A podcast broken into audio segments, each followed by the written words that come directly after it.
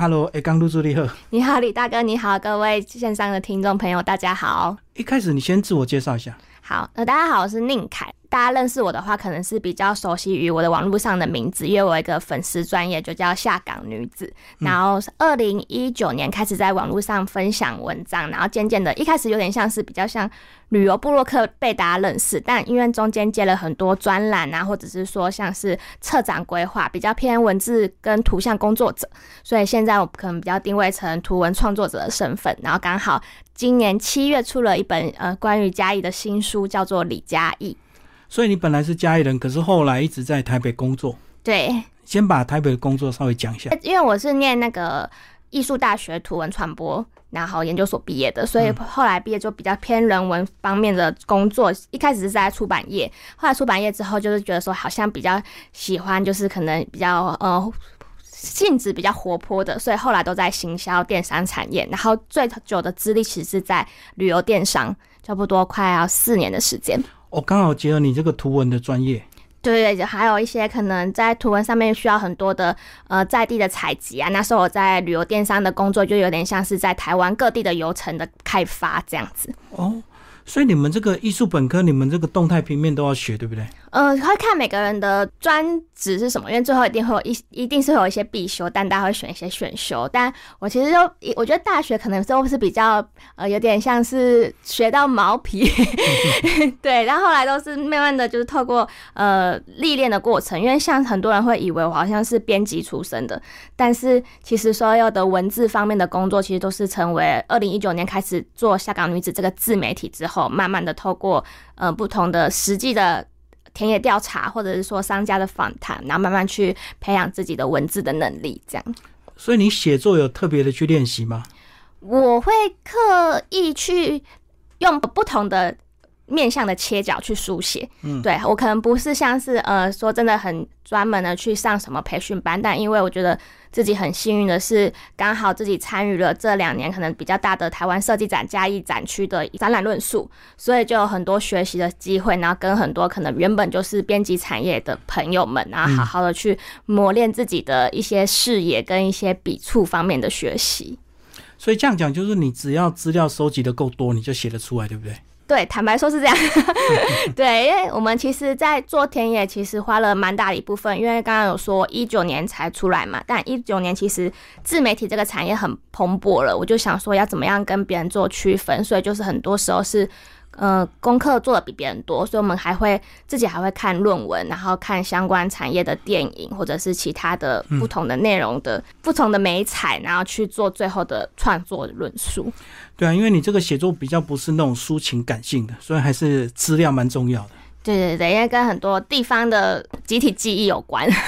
好，那你这个二零二零年决定回到嘉义，什么原因？嗯，那时候也大家也知道说，疫情对于旅游业的冲击很严重。然后那时候我其实是在台湾的呃旅游电商的龙头工作。那时候我就其实就想到说，当疫情这种不可控的因素来临之后，好像自己在多大的保护伞下面都有。都自己好像都没有办法去应付突来的变化，那我是不是可能我就会重新思考说，那自己在呃求职上的定位是不是可以做一个比较有主导权的角色？所以那时候就想说，那好像可以呃回到嘉义去做一些事情。所以你那时候有被迫放无薪假吗？我们这个单位没有，因为我们行销，我们我我是隶属于行销单位。然后可是如果那时候是客服啊，或者是说出票单位，就真的会面临到这种状况。不过，如果待到后来，应该还是会被影响，对不对？对啊，就是那时候大家算是真的旅游氛围还蛮沉闷的，所以那时候在想说，那是不是回到就是自己的出生地，然后重新沉淀一下？所以等于是就离职回到乡下。对对，乡下。对，如果以台北来说的话，可能就是台北，可能他们它不是这么繁华的地方，可能不会像像台北市区啊，可能都会方便这样子。哎，这样子你这个时间多了之后，你在这个 真咖说在绕来绕去，是不是就发现意外对这个收获？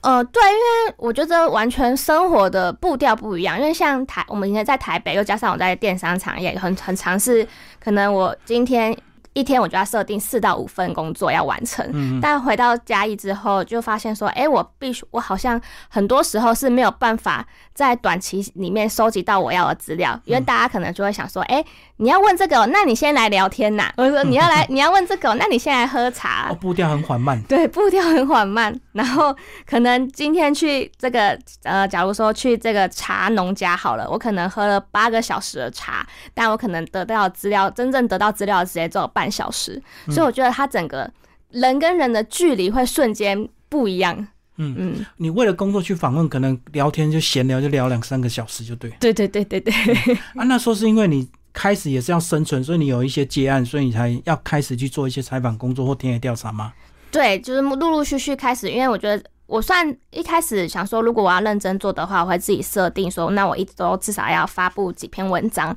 然后渐渐的大家会觉得说，哎、这个人好像出产量还蛮稳定的，然后就会开始有一些业界的人会来寻求和专栏的合作或者采访。哦，所以一开始你等于是用先自媒体专栏的形式在自我经营，对对对嗯，吸引大家来跟你合作就对。对，就是有点像让大家知道说，哎、我们我是认真的在看待这件事情。哎、可是这样可做也可不做哎，所以有时候一犯懒之后，可能一两个月就没有更新了，会不会？呃，我我那时候是哦，我我其实有一个蛮自虐的做法，就就是我那我那时候为了让自己不要中途就放弃，我先花了钱架了网域，所以就觉强迫自己一定要做更新。对，就觉得说我都花了，我觉得有人只要有付出成本的话，就会希望得到相有的结果嘛。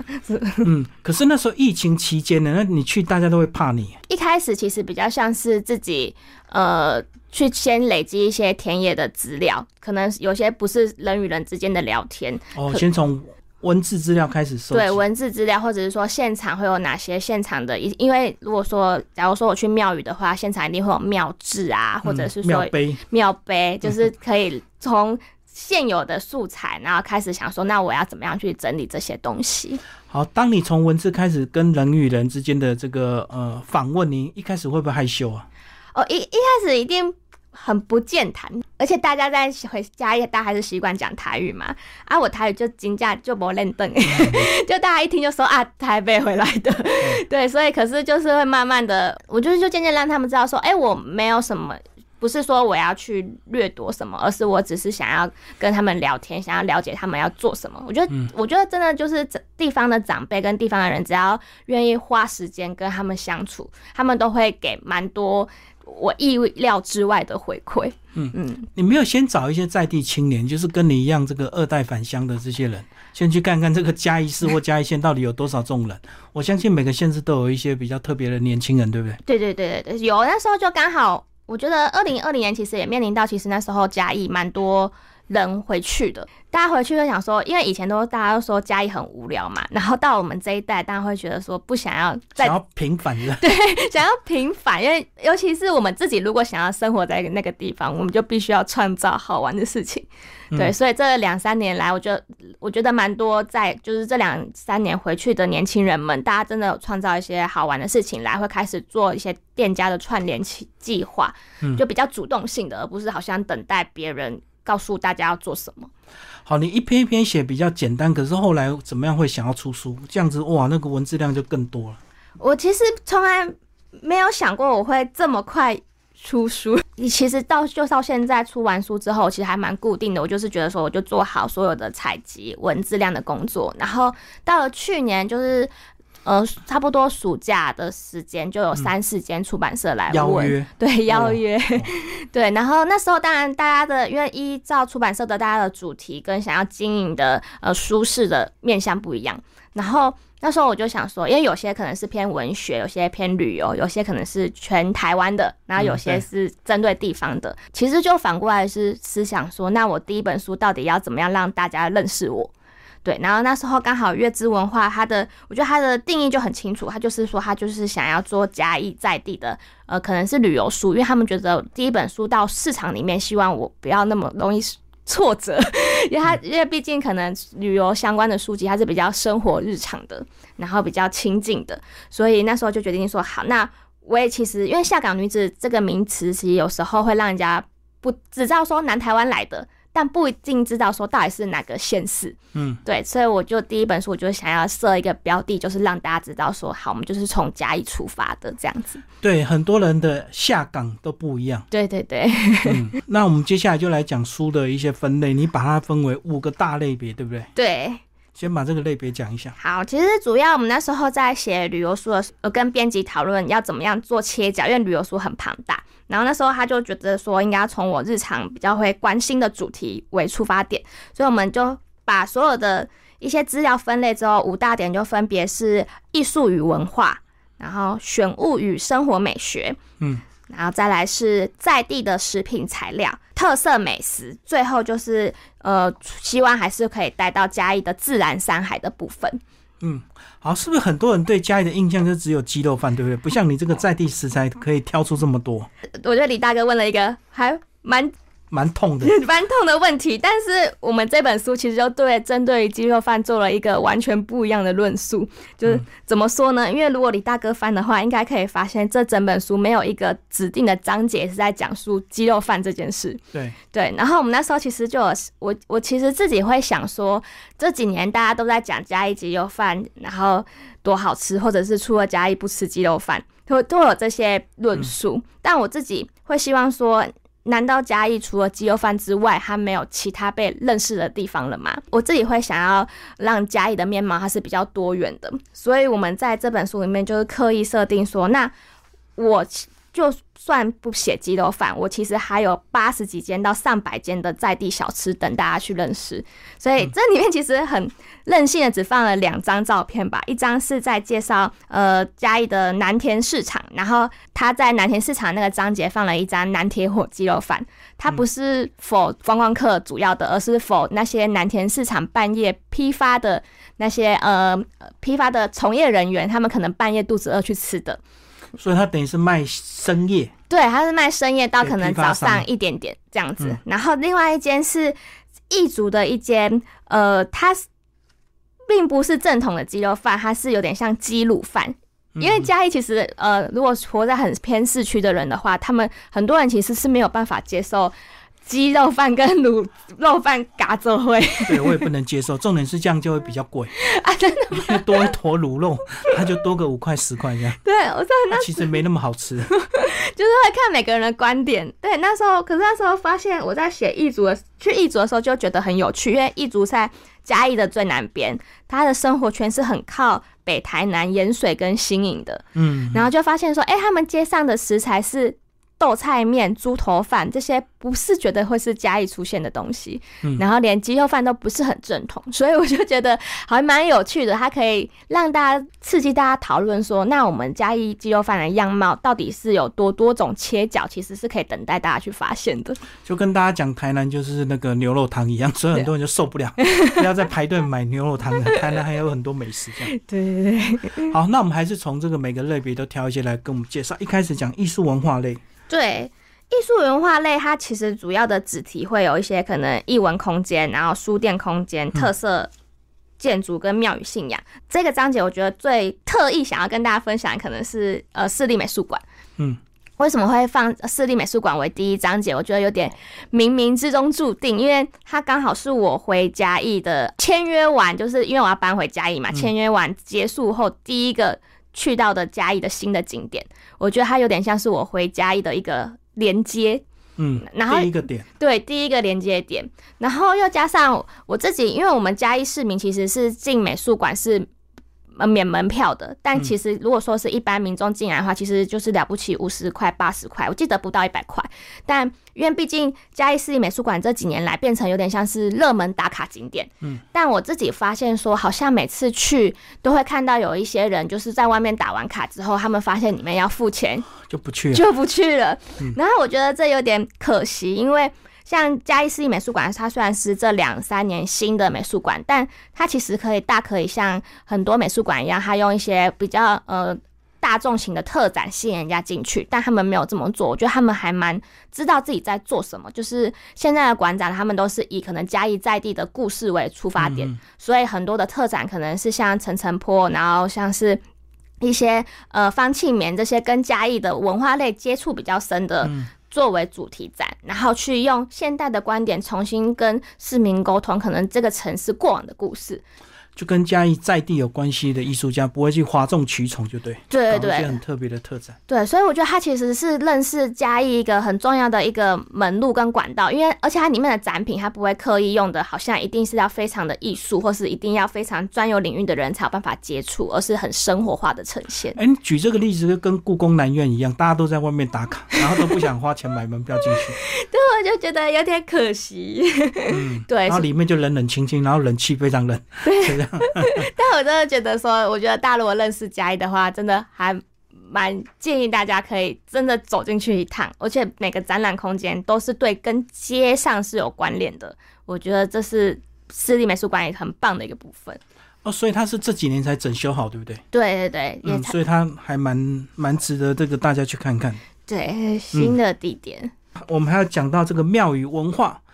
一定要讲。现在我们在访问的今天呢是大四爷祭第二天，没错因为，我昨天才刚熊明雄回来，跟我们介绍一下大四爷庙，而且你也把大四爷文化祭有稍微提到一下，对不对？对，大因为刚好呃，民雄大四爷文化祭，它其实是加应该说全台湾的四大中原祭之一。对，然后它其实都每年都会封街，然后热热闹闹的。它主要会举行三天，农历七月的二一到二三吗？刚好是现在我们现在录节目是九月五五号、六号、七号。那然后它分别会有三天的活动，就是因为第一天凌晨的话，大四爷会做开演。对，大四爷他平时是没有一个形象化的，他他是会到就是在农历年的，就是农历的鬼月的时候，他才会有一个纸糊的形象，让大家去做、呃可能供奉的动作。然后第一天就会凌第一天凌晨四点会进行开演。然后就是告诉大家，有点像是正式宣告今年度的大事业季要开始了。对，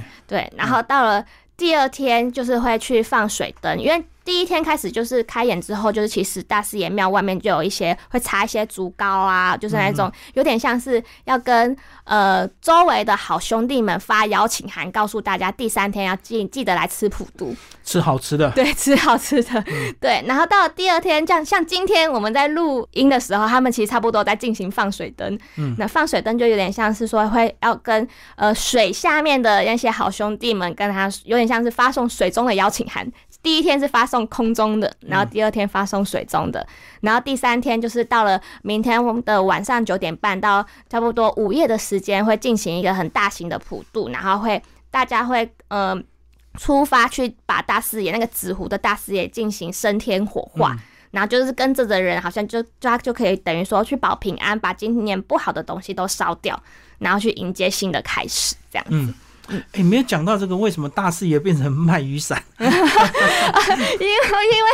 哦对，因为每年大四爷季都会下雨，然后就很多摊商都会出来卖雨伞，听而且听说真的就是大家的业绩都蛮好的，所以大四爷季就开始慢慢有一个雨伞节的称号。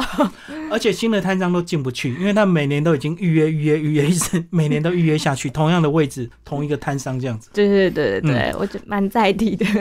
好，那第二个部分呢，我们讲到选物跟这个生活美学。嗯，其实从书的框架来讲的话，我们就有发现说，从二零一六年到我出这本书之间呢、其实没有一个民间出的嘉义的专门的书籍，中很少都是这个全台湾的一小部分。对，或者是说，就其实就是官方出的。嗯，所以我们那时候在出这本书的时候，就想说，那我们既然如果说是二零二三年的嘉义的话，我们应该要让大家怎么样去看到嘉义新的样貌。不会是在原本的那些可能旧有的资料再拿出来重新炒过，而是让大家知道说现在的年轻人回去到底做了哪些。是对，所以其实第二章节玄物与生活美学，其实就介绍了蛮多像是风格玄物店，或者是说有一些新旧相关的交融的，就是可能二代三代回去，然后帮忙家业做一个全新的变化，然后还有一些酒吧跟吃茶的部分。然后我觉得，因为刚刚有。李大哥有讲到，就是明雄大事野记嘛，所以我觉得就可以介绍明雄的七星药局。对自凯，对，吴志凯，因为毕竟七星药局是明雄在第三代的在地的药局，然后从爷爷那一代开始，所以他们其实有一个称号，就是爷爷盖的楼，然后爸爸收的货跟儿子改的店。就怎么说呢？就是因为到了。像刚刚有说到志凯，志凯是第三代药师，可是他们家其实都好像没有好好循规蹈矩的只做药师这件事情，而是为了附近的乡里付出很多。对，都在问文史。然后像志凯的爸爸嘉文叔叔，到第二代开始，其实就开始会有一些收集很多药厂的一些呃周边商品，跟老的药柜，或者是说明雄的一些旧有的家具。嘉文叔叔是有一个。听说有个很庞大的仓库在 收取这些货，然后到了志凯也是差不多二零二零回去的，就是也是这几年，然后就想说他既然要回到家乡，那他他也知道说他就是要回去接家业，他如果要在民雄生活，要怎么样让他的日子变得。他自己喜欢的样子，然后好玩的样子，是，所以他回去其实就把他们家的药局，就是跟他爸爸讨论如何结合他爸爸以前收的货，然后改成第三代药局的，就是全新的样貌。所以如果大家在网络上搜寻全台湾最美药局，应该都会搜寻到就是七星药局，新旧融合。对，而且他们不是正在整修那个一乐酒家？对，然后快要好了吧？目前开放一楼，可是因为它后面还要盖房子，就是这边也可以跟听众朋友分享一下，就是这对父子党多么的疯狂。就是七星药局旁边刚好一栋一乐酒家，然后一乐酒家因为以前民雄很多间酒家，然后一乐是唯二目前还留有的酒家建筑，然后所以这对父子党就把这个酒家建筑买下来，进行文化部的修缮。对，所以他们现在有点外观好了，然后基基本上内观内装也好了，可是因为他后面还要再盖一个他们自己的博物馆，所以还要等后面盖好，可能才会全面开放。可是因为他们现在一楼是开放给打猫街坊文化协会使用，因为他们这群好朋友们就是跟明雄有爱的这些人，跟还有想要。完成很多民雄大事的业绩，对振兴民雄的人，他们刚好今年也组了一个打猫街坊协会。对，因为很多人就觉得说，民雄难道只有鹅肉街吗？或对，或者是鬼屋吗？心心有不甘这样子，想要振兴一下。对，所以他们现在一楼，然后有时候他们带在地小旅行的时候，其实都会带到一乐酒家，然后可以看到以前的他们有。把以前的酒家的格局做复原，所以可以看到之前那种酒家女跟一些商人的那真正的榻榻米的空间这样子。嗯，所以花不少的这个时间跟金钱，对不对？对，不敢问。好，那第三个部分是在地食材，你介绍了蛮多这个嘉义传统的这个市场，对不对？对，介绍市场，然后还有一些可能在大街上面，可能大家像。像中正路，或是就是可能大家去嘉义吃林聪明，一定会经过一条路。对，其实它那一条路上面有很多可能关于嘉义，呃，从清朝，然后或者是说就是近百年来很多的在地食品的，有点像是干货老店都在那条上面。然后还有一些比较近代，可能是像观光工厂。然后我觉得可以跟大家分享，可能是永昌行。嗯，对，就是因为永昌行刚好就在林聪明砂锅鱼头的斜对面而已，所以所以我觉得可能大家未来去吃砂锅鱼头的话，应该它就是可以一个加一买伴手礼很棒的一个地方。反正你去吃林聪明，你要排很久，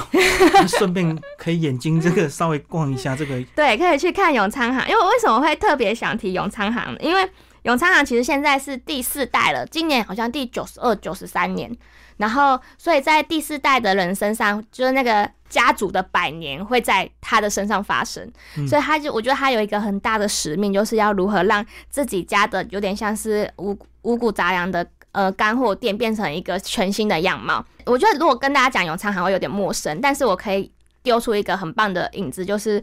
大家应该都有很多人小时候都有吃过妞妞甜八宝。嗯，对，牛牛甜发宝一开始的食品的供应商其实有两到三种是永昌行协助供应的哦，他们的货，对他们的货，所以可能有些人在那个时期其实是其实早就吃过永昌行家的东西了。那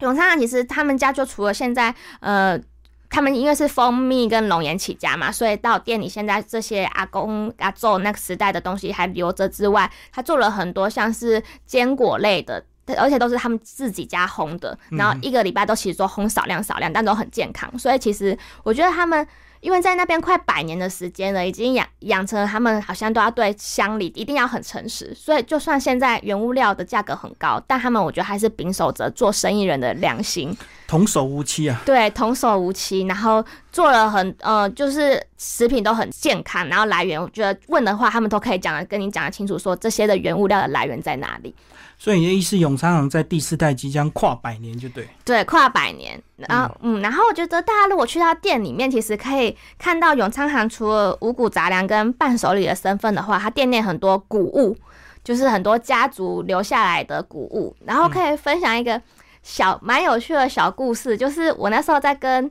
第四代的儿子聊天的时候，然后我就问他说：“我。”他因为他就是有收集很多日治时代那些量量那些干货的一些仪器的部分，还有米斗、量斗什么那些。对，量斗。然后那时候他就先给我看说：“哎，我们小时候都说为了五斗米折腰，那五斗你真的知道多少量吗？” 对，就他们家就真的有那个五斗的那个盆子，所以容器容器。所以大家如果去到永昌行是可以，我们可以目直接目测得到。那我们常常听的这句话的。不为五斗米折腰，那古时到底是为了多少米而去要为了这些事情？所以它等于像是一挖就是一斗，对对。然后还有他们因为斗好像是好像有分圆斗跟方斗，嗯，对。然后那时候呃第四代耀红其实都是收集到的是方斗，他其实一直想要收集一个圆的米斗，然后。即使收集不到，然后我觉得这是他们家族一个我觉得蛮有趣的小故事，就是呃，因为耀红一直在收集这件事情，然后是他爸爸终于看不下去了，才跟耀红说：“哎，我们家的仓库其实有圆的米斗。”然后对，然后为什么会明明家里有，为什么不拿出来呢？就是耀红一定会觉得很纳闷，他就想说：“哈，为什么家里有？明明看到我收集这么久，然后才知道说圆的米斗对于家族来讲，就是长辈。”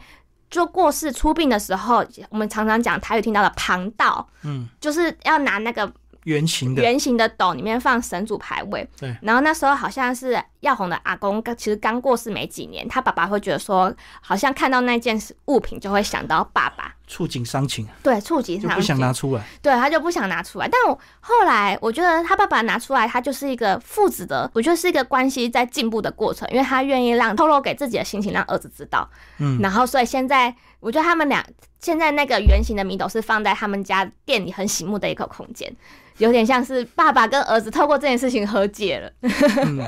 你讲到那个旁道，我还看过有人捧那个乖乖桶哦，它还是圆形一圆形的。对我也是后来听的时候才知道说，哦，原来有这个故事。我觉得他们家族很多，就现场有很多过去的故事，然后他们都很乐意分享，关系就更进一步，就对。对对对对对。好，那第四个我们来讲到一些特色美食。特色美食，那我讲一个比较。轻松一点好了，我分享豆花。这几年来，大家其实认识嘉义，都会觉得说，哎，嘉义是不是有一种嘉义人的傲娇，就只有要吃豆浆豆花？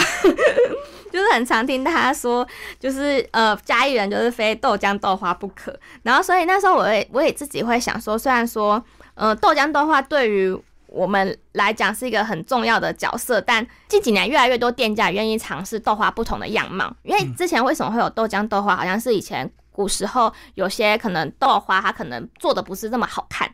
怕会影响外观，所以就是刚好豆浆的颜色下去的话，对，就白色的混在一起，混在一起就好像就是说，哎，大家会比较看不出来说说，哎，这个外观如何，然后比较好卖，然后。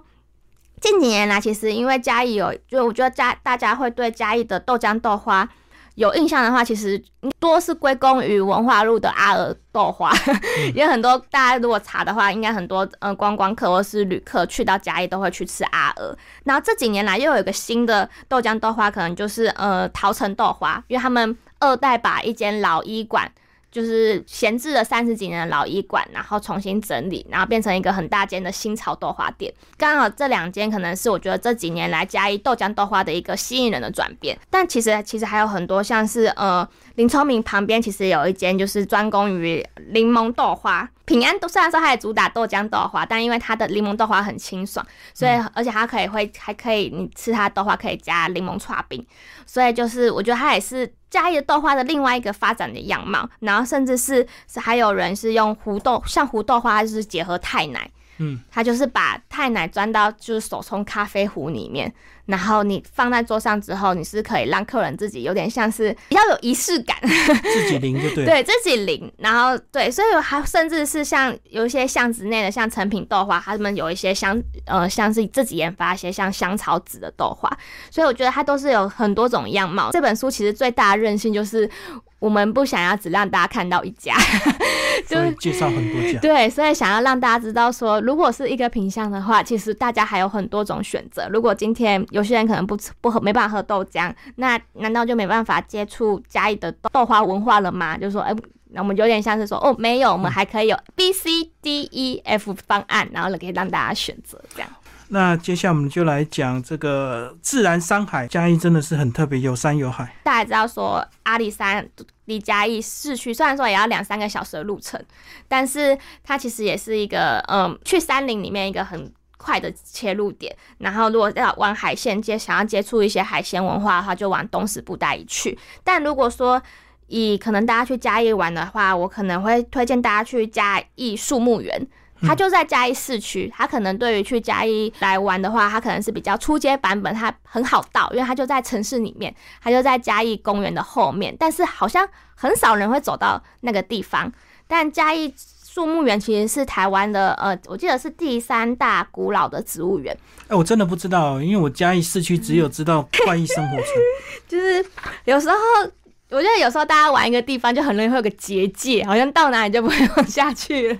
对，然后因为树木园是真的要在往快意生活村再往下，还可能还要五分钟的路程吧，差不多。然后它就是进去之后，旁边都是很多就是日治时期就移进来的母树，所以都很高大。嗯嗯。然后我我自己很喜欢用呃侏罗纪公园去形容它，就大家如果想象侏罗纪公园里面的电影场景是怎么样的话，大家走进。嘉义树木园的话，大概就是那种感觉，就 旁边的东西都很高大，都是几百年。所以它就是以前这个日治时期的一些实验林，就对，就跟那个台北的植物园一样。对对对对对，它其实是个实验林的概念。然后，但它我觉得它又连接着嘉义公园。然后，所以我觉得大家如果说想要认识一些比较贴近绿意，或者是说是家庭的一些旅旅客的话，想要有小孩，然后怎么样去哪里放风，其实嘉义公园跟植物园都是。其实就是嘉义自己的人都会去的地方，就是因为它的路口真的不是在大马路上，它是要先越越过嘉义公园，然后一个弯道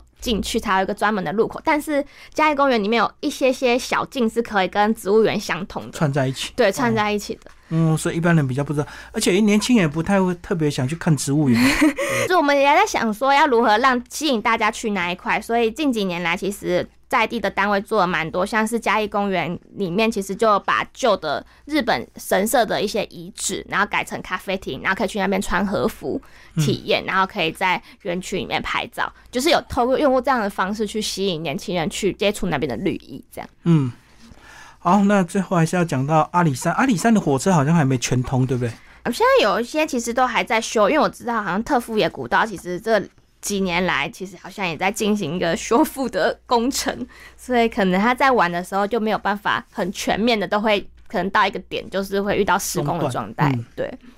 但我觉得如果说像是呃一些比较山上的一些步道啊，或者是说一些山上的游程的话，我我自己会想说，如果可以，大家可以找一些线上的旅程，它可能是比较深度的两三天，就去到山里面做体验。因为可能我怕，如果说我们自己开车上去，自己可能就只能走一些步道，然后就不知道玩什么下来了。我觉得阿里山是需要一个有人带的地方。